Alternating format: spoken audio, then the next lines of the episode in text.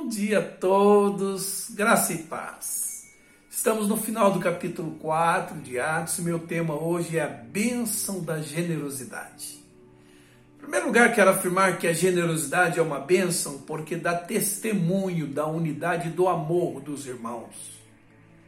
Verso 32 diz: E era um o coração e a alma da multidão dos que criam Perceba, os irmãos, que as pessoas iam crendo em Jesus e passavam a fazer parte de uma comunidade onde todos eram um só coração e uma só alma. É muito forte essa expressão, irmãos.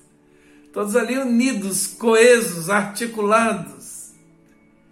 Creio que por isso é que Paulo usa a metáfora do corpo humano para elucidar o entendimento da igreja, de como deveria ser a igreja os membros tendo igual cuidado uns com os outros. Se um membro padece, todos os membros padecem com ele. Se um membro é honrado, todos os membros se regozijam com ele. Isso tem um nome: é solidariedade. Essa é a benção da solidariedade, a benção da generosidade que dá testemunho da unidade do amor dos irmãos na comunidade. Em segundo lugar, a generosidade é uma bênção porque nos livra da prisão da avareza e de nos agarrarmos a coisas numa perspectiva idolátrica. Verso 32 diz o seguinte: Ninguém dizia que coisa alguma do que possuía era sua própria. Olha que interessante, irmãos. Mas todas as coisas lhes eram comuns. Quando entendemos o princípio da mordomia, que somos apenas administradores do que Deus nos tem dado, torna-se mais fácil o desapego daquilo que possuímos, irmãos.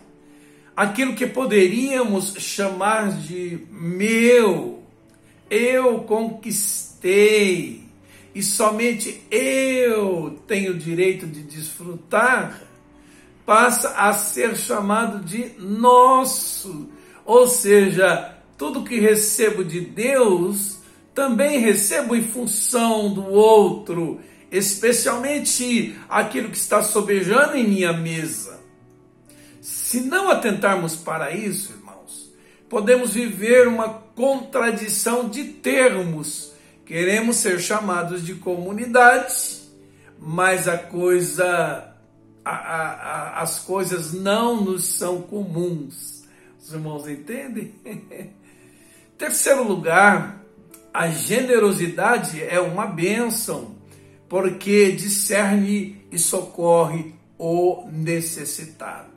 Verso 34 diz: não havia, pois, entre eles necessitado algum, porque todos os que possuíam herdades ou casas, vendendo-as, traziam o preço do que fora vendido e o depositavam aos pés dos apóstolos e verso 35 diz: E repartia-se cada um segundo a necessidade que cada um tinha.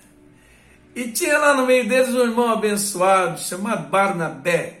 Verso 37 diz que Barnabé, possuindo uma herdade, vendeu-a e trouxe o preço e o depositou aos pés dos apóstolos.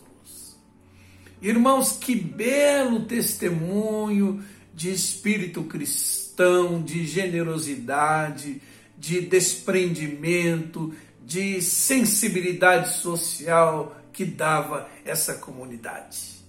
É interessante que os recursos não eram distribuídos de forma igualitária aos necessitados.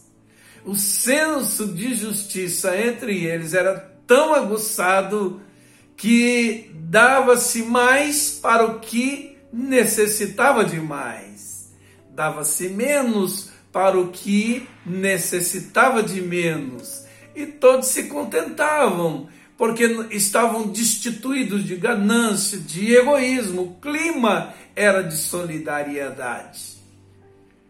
O que importava a todos, irmãos, é que não houvesse necessitados no meio deles, tendo recursos sobejando nas mãos de alguns.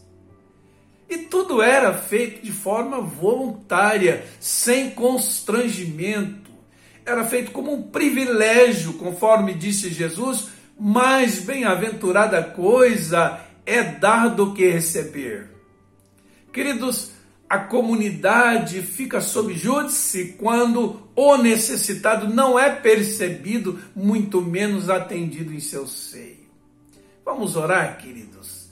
Senhor Deus, em nome de Jesus, queremos pedir que nos livres da avareza, do egoísmo, da falta de sensibilidade ao necessitado e faça-nos altruístas, generosos, desprendidos para o bem dos necessitados, para o bem da nossa alma e para a glória do teu nome, em nome de Jesus. Deus abençoe a todos e uma boa semana, em nome de Jesus.